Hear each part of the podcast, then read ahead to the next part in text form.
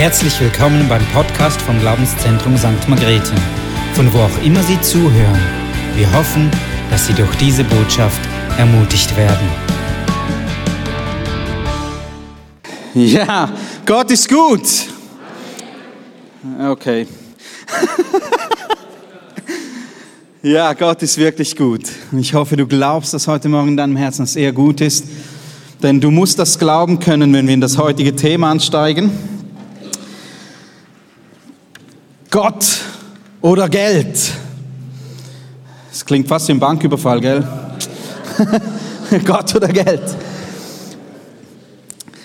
Ja, wir befinden uns in der Serie, in dieser Miniserie, irgendetwas halt da noch, gell? Wir befinden uns in dieser Miniserie Mein Herz für sein Haus. Und wir wollen uns da mit Prinzipien der Bibel beschäftigen, wie Gott Besitz, Geld und den Umgang mit diesen Sachen sieht. Und heute wollen wir uns mit einer Bibelstelle aus dem Matthäusevangelium auseinandersetzen. Wenn du deine Bibel da hast, dann schlag sie auf oder nimm dein Handy hervor, lies mit. Ähm, die Gefahr gell, des Beamers, dass der Text immer oben steht, ist halt, dass man sich vielleicht dann mit der Zeit nicht mehr so gut im Wort Gottes auskennt, oder? Also das Matthäusevangelium ist im Neuen Testament, ganz am Anfang des Neuen Testaments und wir lesen im Kapitel 6 ab Vers 19. Ich lese da mal vor. Und ihr sollt euch nicht Schätze sammeln auf der Erde, wo die Motten und der Rost sie fressen und wo Diebe einbrechen und stehlen. Sammelt euch aber Schätze im Himmel, wo weder Motten noch Rost sie fressen und wo Diebe nicht einbrechen und stehlen. Denn wo euer Schatz ist, da ist auch euer Herz. Das Auge ist des Leibes Licht. Wenn dein Auge klar ist, dann wird dein ganzer Leib hell sein. Ist dein Auge aber böse, dann wird dein ganzer Leib finster sein. Wenn nun das Licht, das in dir ist, Finsternis ist, wie groß wird dann die Finsternis sein? Niemand kann zwei Herren dienen. Entweder wird er den einen hassen und den anderen lieben oder er wird dem einen treu sein und den anderen verachten. Ihr könnt nicht Gott dienen und dem Mammon. Und Jesus, wir danken dir für dieses Wort. Wir danken dir, dass es uns auch heute Morgen ernährt in unserem Geist, dass es uns verändert, dass es zu unseren Herzen spricht und dass wir verändert rausgehen, weil wir dich gesehen haben, Jesus, weil wir deine Gedanken gehört haben, weil wir uns mit dir beschäftigt haben. Und du möchtest unsere Herzen verändern, dass sie dir und dir immer mehr gefallen. Und dafür danke ich dir, dass du das heute Morgen tust. Amen. Amen. Als ich vor, ja, sind es doch wieder ein paar Jahre, glaube ich sechs Jahre sind es, ähm, stand ich vor der Entscheidung, respektive wurde von Patrick angefragt, ob ich es mir vorstellen könnte, hier in der Gemeinde angestellt zu sein. Und ich war Primarlehrer zu, der, zu dieser Zeit und habe mir dann das überlegt. Ich bin hier in der Gemeinde groß geworden, also alt geworden. Und,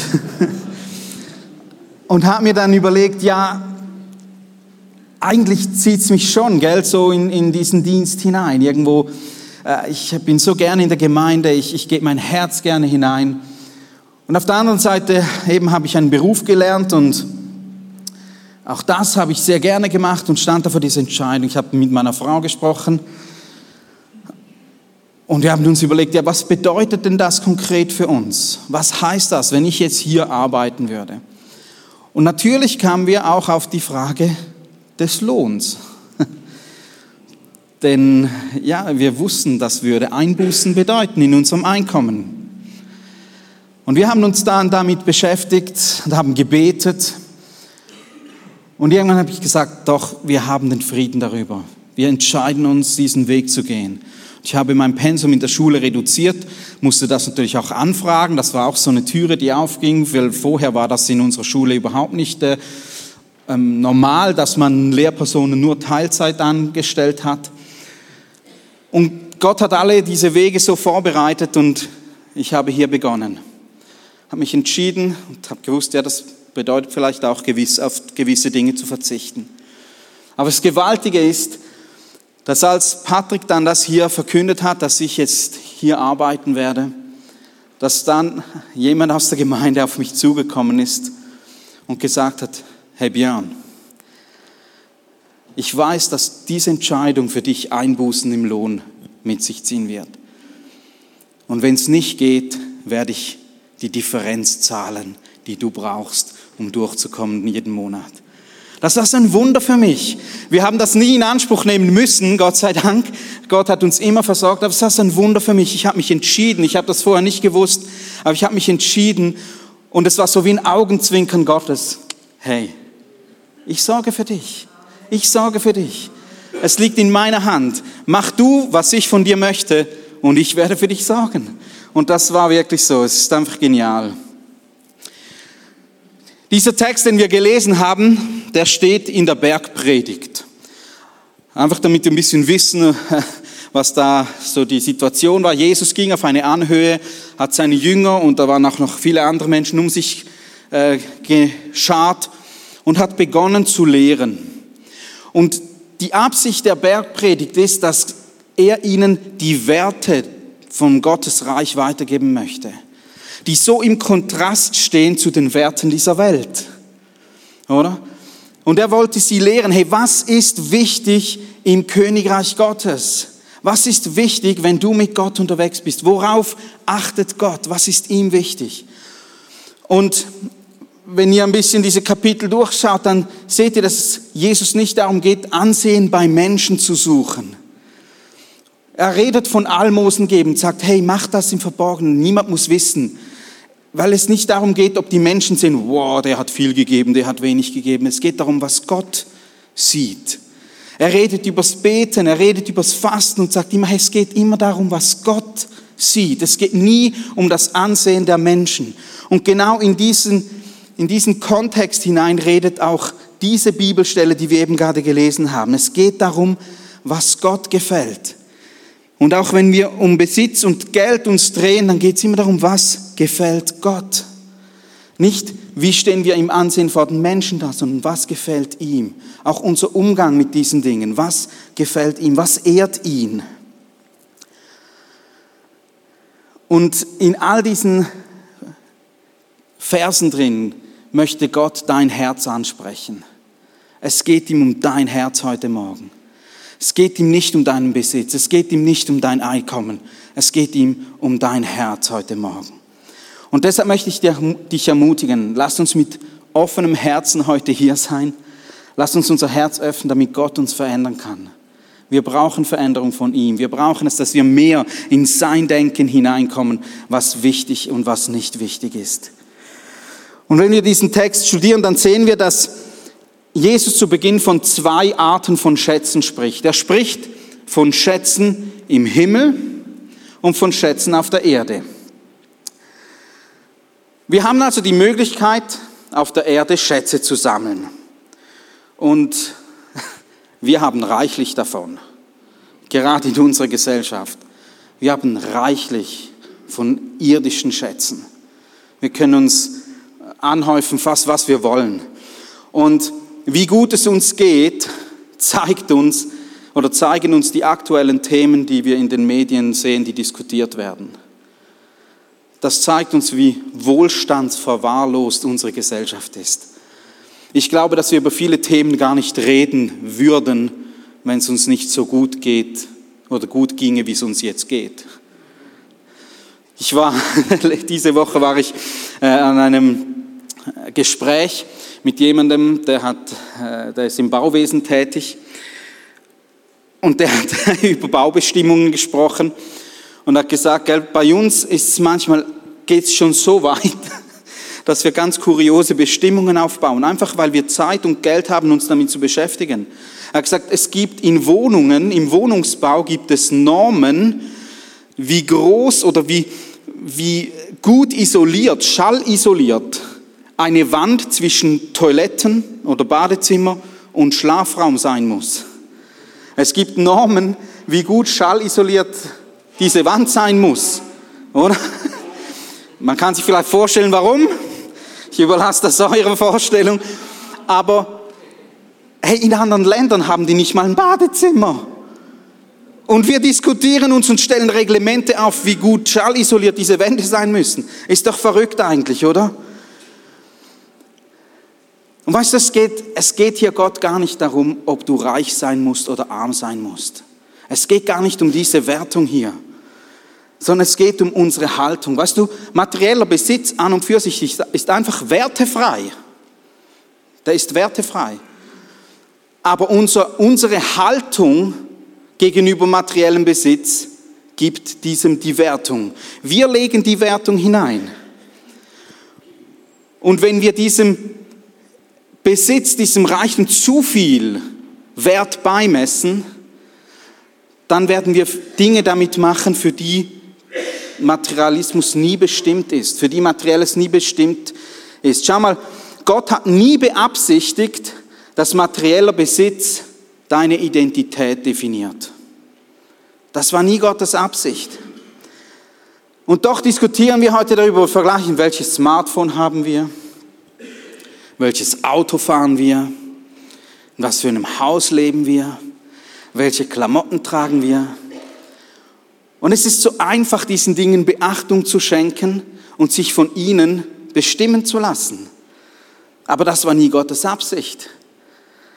Es war auch nie Gottes Absicht, dass Besitz das Fundament unserer Freude ist. Das war nie Gottes Absicht. Und ich weiß, es ist vielleicht vor der Weihnacht ein bisschen blöd, das anzusprechen, oder? Wo sich alle auf die Geschenke freuen, die dann unter dem Weihnachtsbaum liegen. Und wir dürfen uns freuen, wenn uns jemand etwas schenkt und wenn wir es uns gewünscht haben. Logisch, das ist auch nicht das Problem. Aber wenn materieller Besitztum zum Fundament deiner Freude wird, dann wird es zu unserem Problem. Wir suchen sehr oft unsere Bedeutung, unsere Identität und unsere Freude, unsere Zufriedenheit in materiellen Dingen. Aber Gott hat nie beabsichtigt, dass materielle Dinge unsere Bedürfnisse befriedigen. Weißt du warum? Weil sie gefressen, gestohlen und zerstört werden können. Sie, sie sind nicht ewig, sie halten nicht, sie haben keinen Bestand. Und deshalb ist es so wichtig, dass sie nicht zum Fundament all dieser Dinge werden, zum Fundament unserer Bedürfnisse. Im Gegenteil, wenn wir darauf bauen, dann werden wir nie zufrieden sein. Wir werden nie genug haben. Wir werden immer mehr wollen. Und es gibt Studien, die besagen, dass der Durchschnittsmensch das Gefühl hat, er sei reich, wenn er etwa doppelt so viel besitzt, wie er jetzt hat. Und das gilt für jede Kategorie von Reichtum. Du wirst nie das Gefühl haben, dass du reich bist, weil du immer das Gefühl, ja, ich könnte ja noch mehr haben. Und ich habe mir dann überlegt, wer könnte zu diesem Thema etwas Aussagekräftiges sagen und habe mir dann überlegt und habe mir den reichsten Menschen der Welt gesucht. Das ist nicht Elon Musk übrigens, sondern das war König Salomo. Und ich habe, ich habe da im Internet ein bisschen geforscht und geschaut, hey, da, jemand hat sich sicher die Arbeit gemacht und geschaut, was würde er heute für ein Vermögen besitzen, der König Salomo, wenn er in der heutigen Zeit leben würde. Und da haben sich wirklich welche die Arbeit gemacht. Und ich habe dann herausgefunden, König Salomo, der wäre nicht nur der reichste Mensch dieser Welt. Der König Salomo wäre so reich, dass er doppelt so viel besitzen würde wie die zehn reichsten Männer, die heute erleben. Das wäre sein Reichtum heute. Also gigantisch, oder? Aber der König Salomo war nicht einfach nur stinkreich, der war auch weise. Und er wusste, wie man damit umgehen soll, oder? Weil Gott ihm Weisheit geschenkt hat. Und jetzt schaut mal, was König Salomo sagt im Prediger 5, Vers 9. Wer Geld liebt, bekommt nie genug. Nie genug von Geld. Und wer Reichtum liebt, hat nie genug Gewinn. Auch das ist vergänglich. Hey, das ist jemand, hey, sein Wort hat Gewicht, verstehst du? Der weiß genau, von, wo, von was er redet. Hey, zum Teil haben die so viel verdient an einem Tag, das ist unglaublich. Aber er sagt, hey, wenn du die Liebe in dein Geld setzt, wenn du es anfängst zu lieben, wenn das dein Fundament wird, dann hast du verloren, weil du wirst nie genug bekommen. Du wirst nie genug bekommen. Wir, bring, wir verbringen oft so viel Zeit, eben solche irdischen Schätze anzuhäufen. Und wenn wir sie angehäuft haben, dann investieren wir darin, dass sie bewahrt bleiben. Wir kaufen uns Tresore und weiß ich was und wir versuchen das zu horten. Aber es wird vergehen. Es wird vergehen, es ist vergänglich.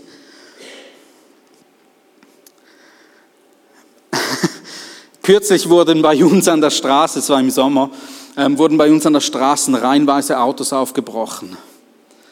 Gell? Scheiben eingeschlagen, Autos ausgeräumt. Und ich habe das gar nicht groß mitgekriegt. Erst am nächsten Morgen, als ich einsteigen wollte, die Tür war offen und ich, ging, ich stieg ins Auto und da war das Handschuhfach ausgeräumt. Ich habe gedacht, ja, wahrscheinlich haben die Kinder darin gespielt, oder? Weißt du, das Auto, das bei uns draußen stand, das, das äh, war so ein kleines, ein kleiner Subaru, irgendwie 20 Jahre alt, verstehst du, nicht viel wert. Und wir schließen das Auto fast nie ab, weil es hat auch nichts drin. Also was willst du da mitnehmen? Du kannst mir höchstens was reinlegen. Und deshalb war es auch nicht interessant. Die haben das aufgemacht, haben ausgeräumt, und der andere hat einen Riesenschaden, weil sie da die Autos so, ihre, ihre Sachen schützen wollten. Wir verbringen so viel Zeit damit, diese Dinge zu horten, darauf zu achten. Aber wenn wir unsere Bedürfnisse mit dem stillen wollen, dann wird es nicht gut gehen. Und weißt du, wie gesagt, ich sage es nochmals, ich betone es nochmals, es geht nicht darum, dass du das nicht haben darfst. Das ist gar nicht die Diskussion. Aber es geht darum, was es mit deinem Herz macht. Und wie Salomo schon gesagt hat, hey, wer das Geld liebt, der wird nie genug kriegen. Es, wir finden auch ähm, im Neuen Testament, Paulus schreibt es dem Timotheus, in 1 Timotheus 6, Vers 10, schreibt er, denn die Liebe zum Geld ist eine Wurzel, aus der alles nur erdenklich Böse hervorwächst. Schon manche sind vom Glauben abgeirrt, weil sie der Geldgier verfallen sind und haben dadurch bitteres Leid über sich gebracht. Nicht Geld ist das Problem, die Liebe zum Geld ist das Problem. Die Gier danach, das ist das Problem. Und deshalb ist es so wichtig, dass wir unsere, unser Herz nicht darauf setzen. Und Jesus sagt uns, wir sollen uns nicht Schätze auf dieser Welt sammeln, sondern wir sollen uns Schätze im Himmel sammeln, die ewig Bestand haben. Wie sammeln wir Schätze im Himmel? Genau gleich, wie du Schätze auf der Erde sammelst. Wie sammeln wir Schätze auf der Erde? Wir investieren unsere Zeit, unsere Energie, alles, was wir haben, unsere Ressourcen darin, dass wir Schätze sammeln können. Also sollen wir unsere Zeit, unsere Energie, unsere Ressourcen so investieren, dass sie dem Reich Gottes dienen, dass sie dem Himmel dienen. Und so sammelst du Schätze im Himmel. Ist ganz einfach. Was gefällt Gott? Das ist die große Frage. Und weißt du, Mose, das habe ich vorher gar nie so gelesen, aber Mose war ein Riesenvorbild darin. Lass uns mal kurz Hebräer 11 anschauen. Das ist das Kapitel des Glaubens. Und Hebräer 11 ab Vers 25, 25 und 26 sagt Folgendes. Mose wollte lieber mit dem Volk Gottes leiden, als die vorübergehenden Vorteile der Sünde zu genießen. Die Schmach, die er dadurch auf sich nahm, dieselbe Schmach, die auch Christus zu tragen hatte, bedeutete ihm mehr als alle Reichtümer Ägyptens, weil sein Blick auf die Belohnung gerichtet war, die Gott für ihn bereithielt. Mose, aufgewachsen am Königshof als Findelkind der Tochter des Pharaos, er hätte alle Vorzüge gehabt. Ägypten war damals eines der hochkultiviertesten und reichsten Länder, die es überhaupt gab. Und er wäre noch in eine königliche Familie hineingekommen, oder? Er hätte alles haben können. Alles, was man sich zur damaligen Zeit an Reichtum und Vorteilen hätte wünschen können. Aber er hat darauf verzichtet, weil er wusste, Gott hat einen Plan mit meinem Leben und er hat, er hat darauf geschaut, was für eine Belohnung dahinter steckt. Und er hat abgewogen, gemerkt, hey, wenn ich auf Gottes Plan baue, wenn ich auf Gottes Willen baue, das ist das, was sich schlussendlich lohnen wird. Ein Riesenvorbild Mose hier. Und so stellt Jesus dich heute auch vor die Wahl, oder? Wie ein Finanzberater tritt er da auf in der Bergpredigt und sagt, schau mal, du hast Option A, du kannst dir Schätze auf der Erde sammeln, die werden vergehen. Und du hast Option B, du kannst dir Schätze im Himmel sammeln, die werden nie vergehen. Was wählst du? Und für uns wäre es ja eigentlich logisch, sagen, okay, Jesus, äh, klar, ich nehme Option B, Schätze, die nie vergehen. Rational können wir das, aber wie sieht es denn im Umgang aus, in unserem Alltag, in unserem Leben? Und das ist ja die große Frage. Und Jesus sagt eben, du kannst nicht beides haben. Schau mal, du kannst nicht die Schätze dieser Welt lieben und gleichzeitig Gott lieben. Du musst dich entscheiden. Möchtest du dich investieren in das, was hier zu gewinnen gibt, oder möchtest du dich investieren in das, was es im Himmel zu gewinnen gibt. Alles, was wir besitzen, gehört Gott. Wir sind nicht Besitzer, wir sind Verwalter. Und die Frage ist, wie sehen deine Werte aus? Wie sieht deine Perspektive aus? Wie sieht deine Herzenshaltung aus? Ist sie auf die Dinge dieser Welt gerichtet oder ist sie auf die Dinge des Himmels gerichtet? Und wenn das so ist, dann spielt es keine Rolle, ob du reich bist oder nicht reich bist du wirst dir Schätze im Himmel sammeln. Und so spricht Jesus weiter, gibt uns den Vergleich zwischen zwei Schätzen, aber gibt uns auch die Wahl zwischen zwei Perspektiven, zwischen zwei Sichtweisen. Und wir haben gelesen, das Auge deines Leibes ist Licht. Wenn dein Auge klar ist, dann wird dein ganzer Leib hell sein. Ist aber dein Auge böse, dann wird dein ganzer Leib finster sein. Nun, was heißt das? Und wir müssen verstehen, was ein böses Auge im jüdischen Kontext bedeutet. Oder Jesus vor 2000 Jahren hat er das gesagt zu einem jüdischen Volk und redet über das böse Auge. Und ich möchte euch kurz, es gibt mehrere Bibelstellen in der Bibel, die bei uns anders übersetzt sind, aber eigentlich mit bösem Auge wenn man es wörtlich übersetzen würde, böses Auge hießen. Zum Beispiel, ihr werdet das nicht sehen, ich sage es euch einfach, zum Beispiel in Sprüche 28, Vers 22. Bei mir in der Bibel steht, wer nach Reichtum hastet und neidisch ist, weiß nicht, dass ihm Mangel begegnen wird. Und das Wort neidisch im Hebräischen heißt böses Auge. Es wird auch mit habgierig oder missgünstig übersetzt. Auch in Markus 7, Vers 22, wo Jesus das böse Trachten des Herzens auflistet, kommt das Wort Neid vor. Und ursprünglich wurde böses Auge gesagt. Also ein böses Auge verbindet ein Jude damit, wie ich auf den Besitz blicke. Gierig, neidisch. Das ist das böse Auge. Und wenn Jesus das sagt, hey, wenn dein Auge böse ist, dann wird dein ganzer Leib finster sein. Heißt, hey, wenn du so ausgerichtet bist, dass du gierig bist und dass du neidisch bist auf das, was deinem Nächsten gehört, dann blickst du mit bösem Auge. Und worin wird das enden? In der Finsternis. Wir sehen schon in den zehn Geboten, oder? Dass Gott uns davor bewahren möchte. In 2. Mose 20, Vers 17 lesen wir, du sollst nicht begehren deines nächsten Haus.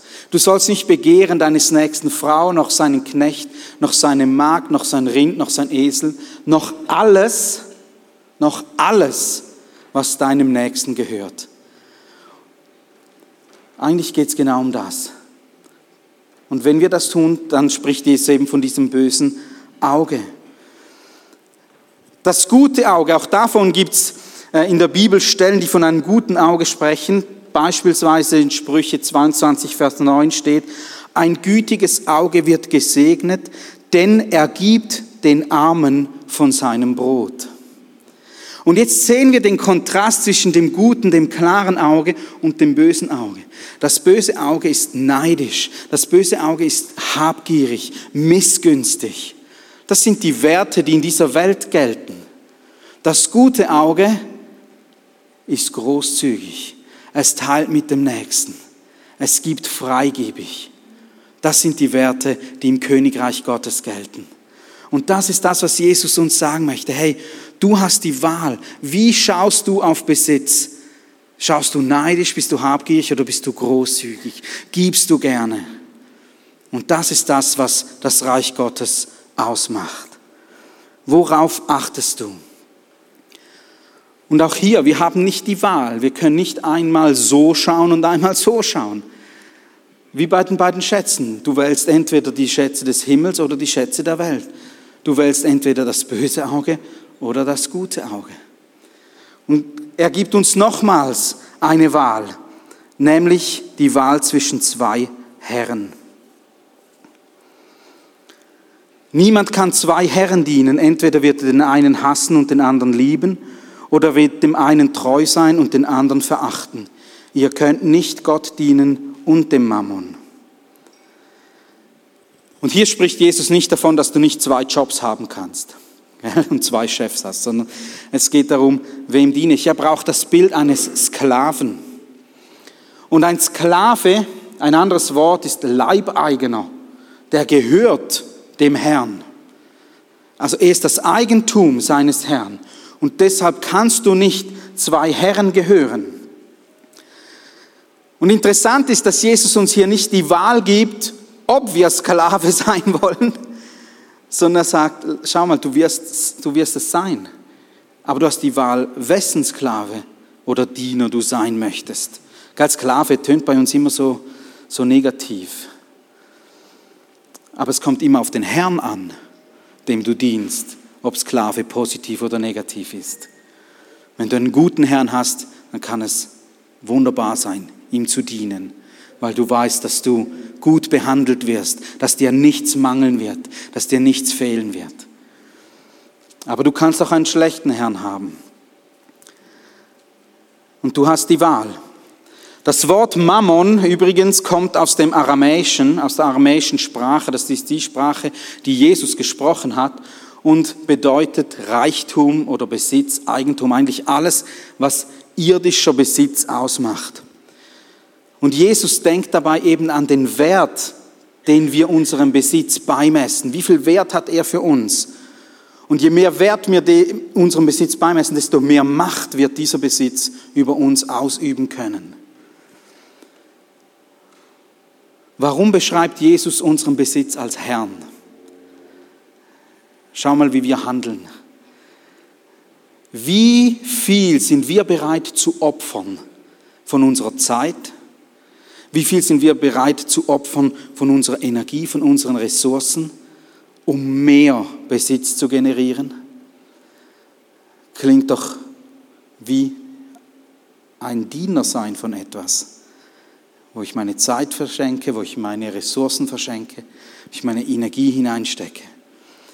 Und so sind wir ge gezwungen zu wählen, wo möchten wir unsere Energie, wo möchten wir unsere Ressourcen hineinstecken, welchem Herrn möchten wir diese Dinge schenken. Dem Besitz, dem Mammon oder unserem Gott. Ich habe ein Zitat gefunden von Ellen Goldman, sie ist äh, Journalistin und Kolumnistin, und sie hat mal Folgendes gesagt, Normal ist es, sich in Kleidung zu werfen, die man für die Arbeit kauft, mit einem Auto durch den Verkehr zu fahren, für das man immer noch bezahlt, um ein, zu einem Job zu fahren, den man braucht, damit man die Kleidung und das Auto und das Haus bezahlen kann, das man den ganzen Tag leer stehen lässt, um sich das Wohnen darin leisten zu können. ja, oder wenn man das mal so anschaut, das ist wie ein Hund, der sich selbst in den Schwanz beißen möchte, oder? Sieht lustig aus, aber bringt nicht viel. Und das ist die Frage, wollen wir unsere Zeit wirklich nur dafür aufwenden? Und wir haben die Wahl und das finde ich so toll. Und wenn du dich fragst, ja, wie, wie kann ich denn feststellen, welchem Herrn ich diene, dann frage ich einfach eben, wo deine Ressourcen hinfließen. Und bitte, gell, das heißt nicht, hör auf zu arbeiten. Das ist nicht die Aussage. Aber es geht um das Herz. Wo stecken wir es hinein? Und wir können nicht beides haben. Manchmal ertappe ich mich dabei, wie ich Gott davon überzeugen möchte, dass ich doch beides haben könnte. Oder? So ein bisschen, ja, weißt du Gott, ich, ich gebe dir ja einfach ein bisschen mehr davon, oder? Und das andere dann noch ein Teil davon stecke ich dann schon noch da hinein. Als ob Gott nicht wüsste, wovon er spricht, oder? Aber er stellt uns dreimal hier vor die Wahl. Möchtest du mir dienen oder möchtest du dem Mammon dienen? Möchtest du mir dienen oder dem Mammon? Weißt du, wer das auch gedacht hat, er könnte zwei Herren dienen? Das Volk Israel. Sie hatten kein Problem damit, Gott anzubeten und gleichzeitig dem Gott Baal zu opfern. War für sie okay, können wir tun. Ich kann dir sagen, dem Baal war das schnurzegal. Aber Gott nicht. Bis er den Elia geschickt hat und gesagt hat, wie lange wollt ihr noch auf beiden Seiten hinken? Wenn Gott euer Gott ist, dann folgt ihm nach, ungeteilt. Und wenn Baal euer Gott ist, dann folgt ihm nach. Aber du kannst nicht zwei Herren dienen. Und genau das spricht Jesus auch hier an, wenn es um Besitz geht. Es muss ein Herrschaftswechsel stattfinden in deinem Leben.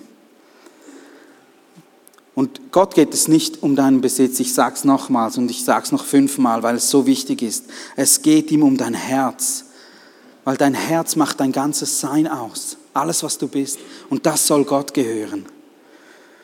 Und wenn das der Fall ist, wird sich nämlich automatisch dein Verhalten entsprechend ändern, weil du weißt, was Gott möchte. Und sehr oft haben wir doch das Gefühl, dass wir etwas verlieren könnten wenn wir das Gott übergeben. Wir haben das Gefühl, er möchte uns Dinge wegnehmen. Ein paar Verse weiter nach diesem Text, den wir gelesen haben, in Vers 33, steht ein so bekanntes Wort.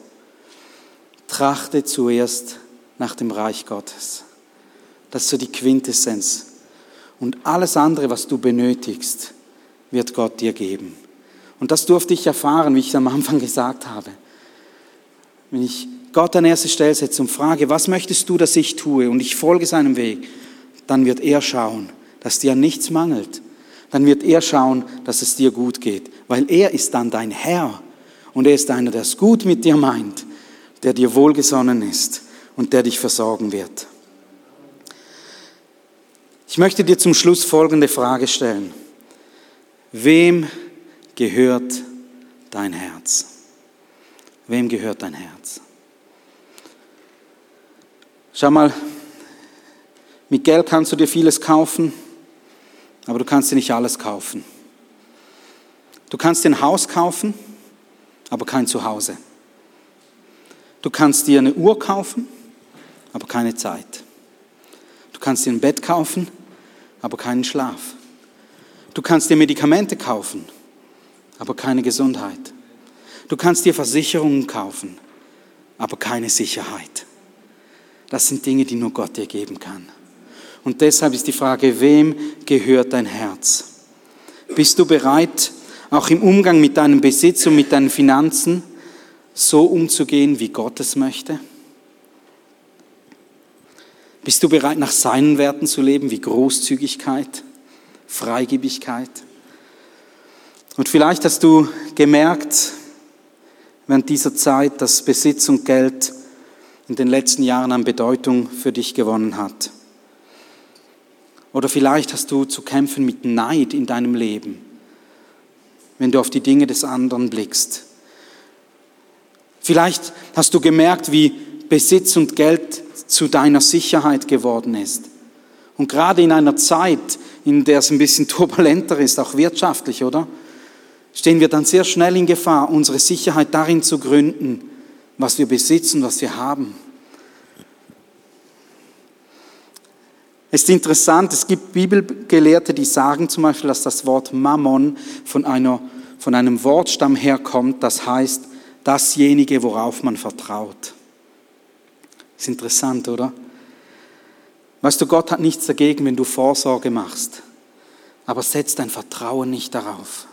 Setz dein Vertrauen auf ihm. Vertraust du ihm? Und ich möchte dich herausfordern heute, eine Entscheidung zu treffen. Wir werden uns jetzt eine Zeit nehmen, wo wir Gott nochmal suchen, wo wir Gott anbeten. Und bewege diese Fragen in deinem Herzen. Frage Gott, wo, wo muss ich mein Herz, meine Schau, meine Perspektive ändern? Frag dich, wo steht dein Herz? Wem gehört dein Herz? Und bekenne das vor Gott. Und wenn du Gebet in Anspruch nehmen möchtest, auch während dieser Zeit, dann wird hier vorne, äh, werden Leute vom Heart to Heart sein, sie werden für dich beten. Du kannst also während den nächsten Liedern auch nach vorne kommen, für dich beten lassen. Aber mach diese Entscheidung heute fest. Wem gehört dein Herz? Jesus, ich danke dir für dieses Wort. Und ich bitte dich, Herr, dass wir es lernen und verstehen können, dass du der beste Herr bist, den wir überhaupt haben können. Und dass alles andere im Vergleich zu dir nichtig ist. Und ich bitte dich, dass du uns hilfst, dass wir unser Vertrauen alleine auf dich setzen, weil wir wissen, dass du gut bist mit uns, weil wir wissen, dass du uns unendlich liebst. Du sagst in deinem Wort, du hast dich hingegeben, wie möchtest du uns nicht alles andere auch schenken? Du möchtest uns nichts vorenthalten, aber du möchtest unser ganzes Herz haben. Und Jesus, ich bitte dich, dass wir uns da durchringen können, dir unser ganzes Herz zu geben und uns ganz auf dich zu verlassen. Amen. Amen.